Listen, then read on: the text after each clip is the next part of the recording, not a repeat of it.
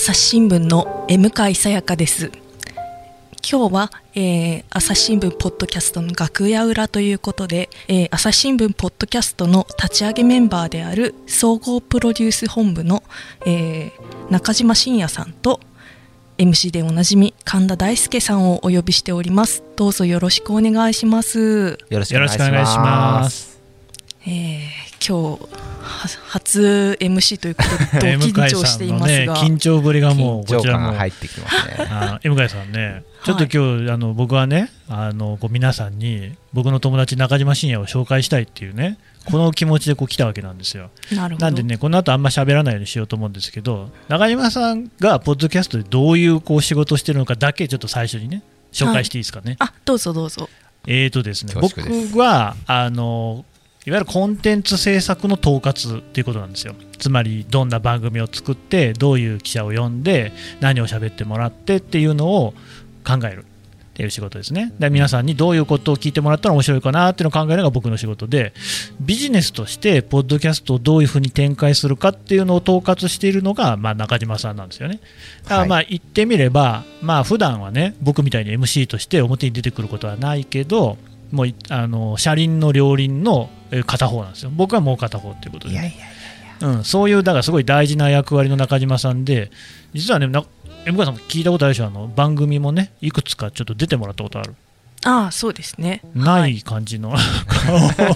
聞いた？出たよ出たよ。聞いてます、えっとあのオトナルの社長さんがね、ね、出てくださった回に、中島さんがこう用語解説的にね出てくれ出ましたね。はい。あとはあの振り返りの回の時に、まあ、これまでこういうのをやってきましたねっていうようなことを中島さんと一緒に進行したっていうのがあったっていうことですか、もう中島さんはねあのポッドキャストはもう10本ぐらい出てるからいやいや、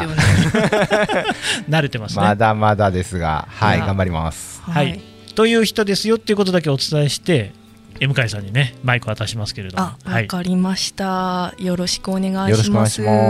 え中島さんは、えー、何年入社になるんでしたっけ？えっと2004年にえー、入社しまして、まあ、新卒採用なので、はいはいはい、朝日新聞社でそこから17年ぐらいはい働いてます。あそうでしたか。ちなみに、えーと、一番初めに配属されたのがはい。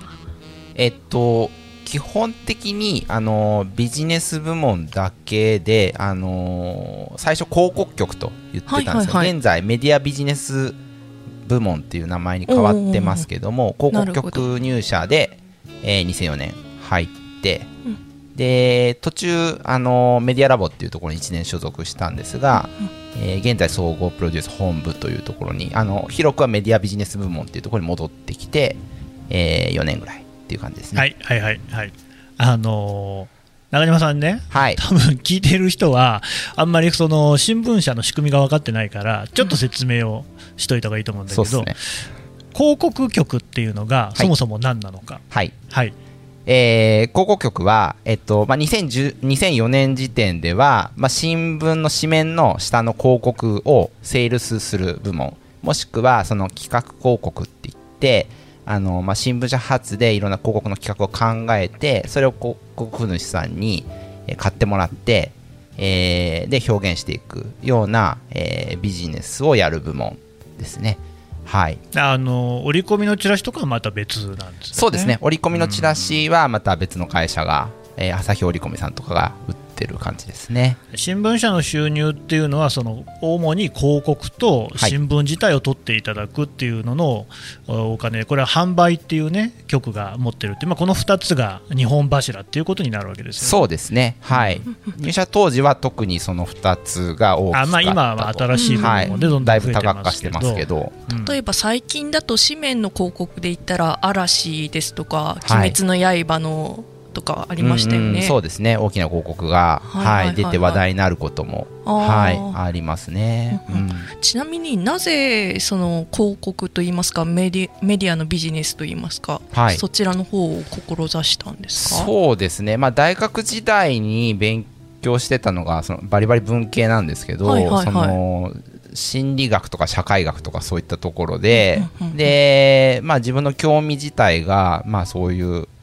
まあ、報道とメディアビジネスみたいなところに興味がもともとあってで新聞社受けたいなと思っってただまあ記者夜打ち朝がけ僕できるかなみたいな ちょっと一末の不安もあったりしてで、まあ、広告でその多くの人になんか情報を届けるっていうの面白そうだなみたいな興味関心から、まあ、受けて入れたという感じですかね。なるほど、はい、はいはいはい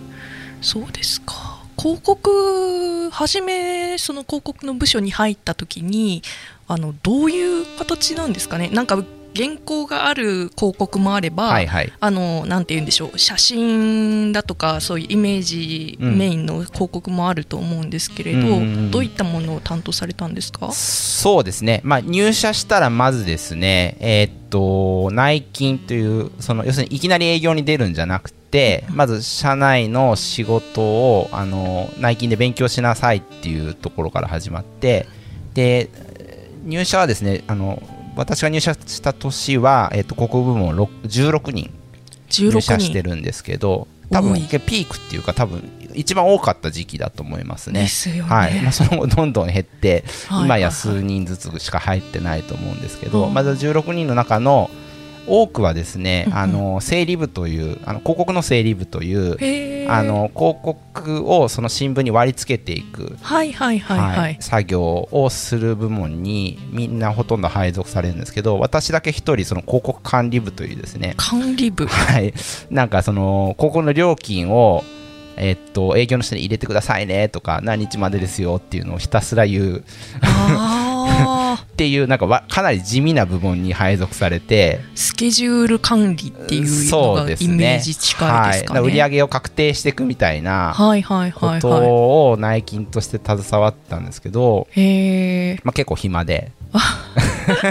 なんかほとんどあんまりすることないんで、なんかあのひたすらエクセルのテクニックを磨くとか。エクセル大事。はいまあそんなことやってましたね。はい、だからはい、なんか多くのあの同期はですね、なんか整理部でなんかやんやんやんやってるやってるのをなんかパソコンに向かって横目で見てるみたいな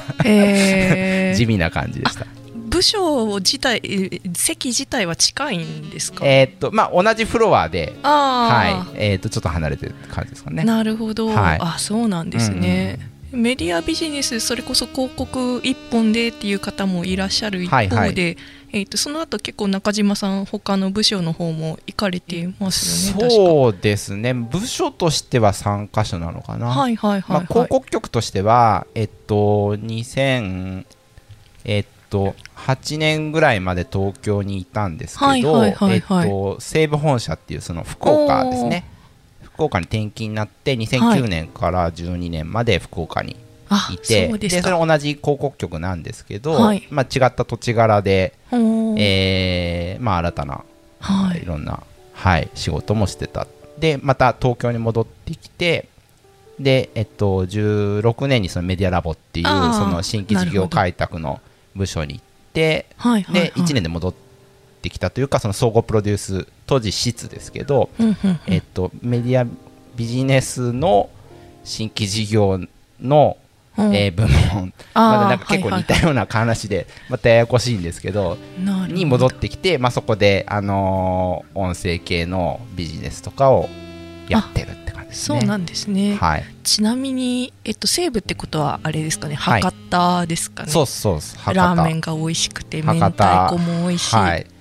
ですよね。そうですね。まあ結構福岡にいる間に78キロ太って。そんなに？そんなでしたか？まあとにかくですね毎日飲み行くぞみたいな感じで10時まで仕事してても飲み行くし7時で終わったら7時で終わったら飲み行くし、結構飲みの文化がえぐいっていう話を前そうです、ね、広告の方方から聞いた記憶があります、特に西武本社。そうですね、はい、あのー、まあ今コロナ禍で全然状況変わってると思いますけど、はい、まあ広告は多分一番飲みの文化が激しいところで、はいはいはい、まあ、入社当時からなんかかなり鍛えられたというかそんな飲める口じゃないんですけどね、はい。あのなんか23種類ちゃんぽんするとゲーゲー吐いちゃう方なんですけどまあ、それでも毎日飲みに行くみたいな感じでしたね当時は。なるほど、はい。クライアントさんとも飲みにっていう感じそうですね。はい。クライアントさんと飲み行ったり、はいはいはい、広告代理店の方と飲みに行ったりあの社内飲み行ったりとはいはいはいはい、はい、ノミニケーション的な。ノミニケーションですね、はい、感じ。それこそあれですか、えー、広告だと福岡だけじゃなく他の県も担当されたり出張されたりということもあったんでしょうか？そうですね、あのー、まあ、広告局はその当時、えー、東京北海道大阪、えー、福岡、えー、名古屋に、えっと、拠点があってでそれぞれあの広告局員がいたんですね。で今北海道はあの畳んじゃってますけどはい。まあ、4か所にあると、はいはいはい、でそのうち私は福岡に転勤してで、えっと、福岡は圧倒的にその営業のニーズが少ないんであそうなんですか。業種とか、うんうん、あその担当のクライアントさんの種類がですねすごいまとめて多く担当させてもらえるんですね。だから学校担当であり金融担当であり映画工業担当であり大分県担当みたいな。大分県 はい、最初大分県担当で途中から沖縄県担当になったみたいな。いいですね、はい、なるほど。それはもうかりゆしを絶対着なきゃです、ね、そうそう。まずその前任の担当者の方から、はい、えー、っと引き継ぎでまず言われたのはかりゆし買いなさいと。買いなさい。あ 義務義務かりゆし買ってあのー、まあ、真冬以外は基本的に出張したらかりゆし着ていくと。あそうなんですね、はい、いう感じじゃないとまあそのクライアントに沖縄のクライアントに会ってもみんなかりゆしだからでスーツで会い行くとあなんか外の人来たみたいになっちゃうなるほど。泣いちゃう。仲間だよみたいになるにはまず形からじゃないですけど、はい、かりゆし着ていきましょうみたいな。なるほど。あ、はい、そうだったんですね、えー、いいですね、うん、はいはいはい。あちなみに何と言うんでしょう。なんかやはり広告っていうと他の会社と取った取られたみたいになることもあるたんですかね？そうですね。まああのー、今はですね、まあ、そういった考えをまた改めなきゃっていう時期にあると思いますけどなるほど。あの、まあ、記者の方もあると思うんですけど抜き抜かれみたいな話ありますよね。はい、はい、でやっぱその例えば大きなクライアントさんで、えー、新聞に出向するぞと、で、えー、っと読売さんと、日経さんと朝日新聞と3つ出すぞみたいな、はいはいはい、で同じ段数で全面広告です。だったらい。いんですけど、うんうん、あのなんかえっとコンペになったりそのまあ裏表でいろんな交渉があって、うんうん、読売さんだけになりましたとか、日経と読売は出るんですけど朝日出ませんみたいになるとさあ大変というか。だそうならないように、まあ、倉田さんにいろんな提案をして、はい、えー、あのー、まあいろんな組み立て考えてですね交渉していくっていうことではあるんですけど、まあ、そういうこともあったりするので、はいはいはい、まあ、そういう情報をつかんだ時には 上司にどう言うのかとか代理店さんにその理由を聞いて、はい、あの来年度こそはみたいなことも含めてなんか掴んでおくとかまあいろいろお作法もあったり。はいはいしますね。ただまああの今となってはその新聞同士での広告のなんでしょうね。あの出稿料の競い合いっていうよりはもうそのデジタルメディアとかあの、まあ、いろんなあの広告のソリューションがあるので、まあもうそういう勝負じゃなくなってきてるなというところではあるんですけど。そうなんですか、はい、なるほど。それこそそういう大きな仕事の時と何て言うんでしょう人生の節目がいろいろ重なったりもしていたんですかね。うそうですね。あの例えばあのその沖縄の担当してたっていう話しましたけど、はい、その沖縄のその観光の、えー、財団法人みたいなのがあってでそこが毎年あの広告のコンペをするんですね。で、えっとまあ、新聞は割とその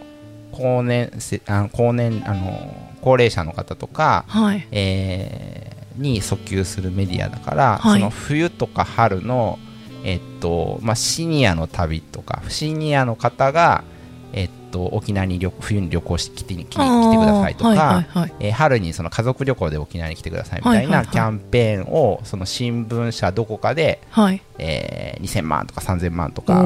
えー、あの提出してくださいっていうのがあるんですね。はい、で、あのー、それにあの沖縄担当になってから最初出したんですけど、うんうん、なんか大負けしてですね。他社でバーンってめちゃくちゃ出まくるみたいになって、はい、ギャーみたいになったんですけど、はい、で2年目今度こそはって時のその提出の締め切りの数日前から、はい、あの新婚旅行行くとことになって。てなんと。あのまあなんか新婚旅行行く直前になんか2日3日ほぼ徹夜して、えー、9割方書き上げて、はい、で最後1割上司に残してあとこれお願いしますって言って。であのほとんど寝てない状態であの飛行機に乗るみたいな、えー。はい、疲労困憊でちなみにどちらに行ったんです？かえっとオランダ経由してドイツに入ってオーストラオーストリアに行くはい、旅行でしたね。無事行けてよかったですね。そうですね無事行けて。でそのコンペ取れたんですよ結局。おあよかったですね、はい、そうなんです。だから結果良かったんですよね。ああ、はい、本当雨降って地固まるじゃないですけどね。そうです。ね。なるほど、はい、あでその後、えーと、東京に戻ってこられて、はいなんか、えーと、エンタメ系の担当やスタートアップというかメディアラボの方の仕事もされてってことですね。そうですね。2012年に帰ってきて、はい、34年ぐらい、えっと、映画興行の担当をしていて、あの当時ポール・マッカートニーが来日して、うん、なんか何十年ぶりかに来日してコンサートするっていう大きなイベントがあって。てでそこに朝日新聞があの主催側に入ったりした時に担当もしていて、はい、まあ、それ大大先輩が一番まとめてたんですけど、あのその方たちと一緒に、はい、あのまあ、映画工その興行の裏側をですね一緒にやってですね、はい、はい、あのまあ、その大きな額のまあ、東京ドーム何日間も埋めるようなやつなんでいや本当ですよね。チケットが動くので、まあ、それが1日にどれぐらい売れたとか売れないとか、はい、でそその朝日新聞の広告の出し方が良くないせいだとか でもうまくいったとかなんかすごい切ったはったしながら、当時やってましたね。はいはいはい、はいなんかそうあのライブとかそういう、うん、え映画もたまになんかあのあれですよね、えーと、最後エンドロールとか見てると朝日新聞って入ってる時とかもありますよね。ね。はい、映画の出資も朝日新聞やってまして、はい。はい。あのまあ、その出資を担当するあのチームもあの私の今総合プロレス本部のうんうん、あの別の隣のチームがやってるんですけど、ね、まあ、出資してその映画興行収入が上がってて、まあ、リクープしたらそのビジネス的にちょっと返ってくるとか、えーまあ、出資者側としてその映画を盛り上げるために、はい、あの新聞のいろんなリソースを使ってプロモーション頑張ることに貢献するみたいなこともあって、で、はい、それで、あのー、まあ、その出資した映画もそうじゃない映画も、そのいろんな企画でその新聞でこうやってプロモーションしていけば、えー、映画盛り上がりますよみたいなことを提案して実現していくみたいなこともやってました、はい、なんかどんな人と絡みたいとかどんどんなところにのなんだろう企画にその加わりたいとかもこっちから提案すればできるもんなんですかね。そうですね。まああのーまあ、そのクライアントの予算ありきで、まあ、提案がいかにその理にかなってるかっていうところに尽きるわけですけども、はい、はい、まあ、それがあの認められた場合は、うんうん、まあ、その提案通りはい、企画ができたりその有名人の人にインタビューしてそれ載せる、えー、紙面特集しましょうとかそれデジタルに載せましょうとか、はい。あのまあ、そういうこともできますね、うん、実際やっぱりインタビューで生生でその有名な方と会ったという時もあったんですかね？そうですね。誰かな？うん。今パッと思いつかないですけど。はい。なるほど、すいません、はい、そうですか。そうですね。はいでその後あのまああのここにつながる流れとして、はい、あのその後に歩ききの担当などもされていたと思うんですけど、うん、確かああ歩ききってあの人工音声で朝日新聞のニュースを読み上げる、はい、はい、えー、コンテンツだと思うんですよ、ね、歩きの話は多分ね話し出すと長くなるから ちょっといい感じの時間にはなってきたんですよね。なんと、すいませんいやいやそうなんですよ。まあでも広告のね仕事っていうのもこうやって聞いてると意外とこう記者の仕事と重なってますね。本当そうです、ね、そうですね。まああのーなんでしょうねそのアポ取りしてお客さんが会っていいよっていう時しか会えないとかはちょっと違うかもしれないですけど まあでもいきなり会いに行くこともありますしね、あのまあ、その出向例とか 広告出た日にはとりあえずアップル取らずにその新聞紙20分持って行ってありがとうございましたみたいな時もありますしなるほど、はい。まあ、なんかどうしてダメなんですかっていうのを聞きに行くってこともありますし 結構情報取りに行くみたいなことはありますね。情報取り、はい、い。やだからさっきのねその特ダネのね、はい、競争みたいなのはやっぱ確かに僕らもやってってたじゃないですか、今もやってるけど、ねはい、まあ、読売さんとかね、毎日さんとか、まあ、地元紙さんとかに負けないようにこう情報をね、いち早く出すっていう、これを、はい、まあ、と自分だけあの他社に先んじて、みんなが知らないことを出せば得だねなんだけど、はい、これをあの他の社はみんな書いてるのに、朝日新聞だけ書いてないっていう、うん、もう地獄のようなケースがあって、これを得落ちっていうじゃないですか、うん。はいはい、これやっぱ広告でもそういうことはある。あるんです、あるんですよね、これがむちゃくちゃ怖いですね。でもやっぱ一番そのそれがやってはいけないことに 近いことなので本当にそれ知らずにその日の朝を迎えた時には相当地獄ですね。ちなみにどういうふうにするんですかそこからは？いや慌ててその担当の広告代理店に連絡してなんでこんなことになってるんですかみたいな。なんで教えてくれなかったんですかみたいな。え朝もうパッて開いたら、うんあれ？ってなるってことですよね。そうですね。まああの記者の方はどうか知りませんけど、はい、あの自分で読売とか取ってなかったりするんで、あはいはい、まあ会社来てその他紙も含めてだって、はい、ファイリングされてるのを見て気づくとか、あの最後のパターンだと上司が先に見て連絡してくるみたいな。いやみたいな。まあ我々の場合もね結構その交換誌っていうのがねあってね、要は長官の早釣りであったりとかっていうのを深夜の3時ぐらいに持ってあの夜中の3時やめてほしいですよ、ね、大体だからその人に教えられることが多いですよね。そうなんだ、うん、自分で見つけるっていうこともなくはないけどまあやっぱりその前に知らされますね。ですね。向井さんも経験ありますか？ありますね。夜中3時に PDF でなんか例えばなんだろう毎日何面とか中日何面とかが書かれてこうくってあのペンで囲われてくるんですよね。メールで無言で。あれ本当なんかえぐいですよねでも3時にじゃあやっぱ起きてるの？それは。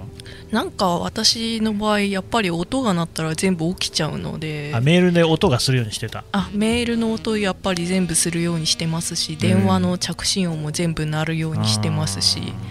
いまだに起きます、ね、僕らの時はまだファックス使ってたんで家の電話のファックスがビーって3時になるとああ来たなっていう感じでしたけど、ね、なるほど。あやっぱそういう同じ新聞社だからやってること似てるなっていうね。まあそうですね、まあ、情報性って意味では同じですね。だね、今はもうその同業他社じゃなくてネットの方を見てるっていうのも一緒で、うん、だから僕らもね同じスマホのブラウザの画面ね記事という名前で全く一緒のこう土俵でいろんなメディアさんとねあるいはその普通のブログとか個人の方書いてるようなね、うん、とこう画面を一つ奪い合ってるっていう状況じゃないですか。うんうん、まあ広告も同じですよね。同じですね、うん、同じですけど、まあ、広告だとよりそのなんでしょうどこにどういう広告出てるかそのもうネット多岐にわたるので、うん、もう分からなくなってきてますよね。うん。だからなんでしょうもう何か出て気づいたっていうことよりは、まあ、そのクライアントさんに、えー、毎年掛け合ってるけどもうデジタルの予算新聞の予算なくなってもうデジタルだけでいくからってあの来年からそうするからみたいな感じで言われてじゃあもうしもう紙面の提案は基本できないから、もう朝朝デジとか、まあ、逆にイベントとか提案するかとか、なんかそういう考え方変えていかなきゃみたいな感じにだんだん直面していくっていう感じで。すね。そうなんですね、はい。あそれで例えば動画とか音声とかでも広告がたまに入ったりってなってきてます、ね、そうですね。はい。なるほど、うん、うん、まあね話はねまだまだ続きそうなんですけどもそろそろこういい感じの時間なんでそうです、ね、一旦ここで締めましょうかね。意外と長くなってしまいました。すいません、ありがとうございました。ありがといまありがとうございました。はい。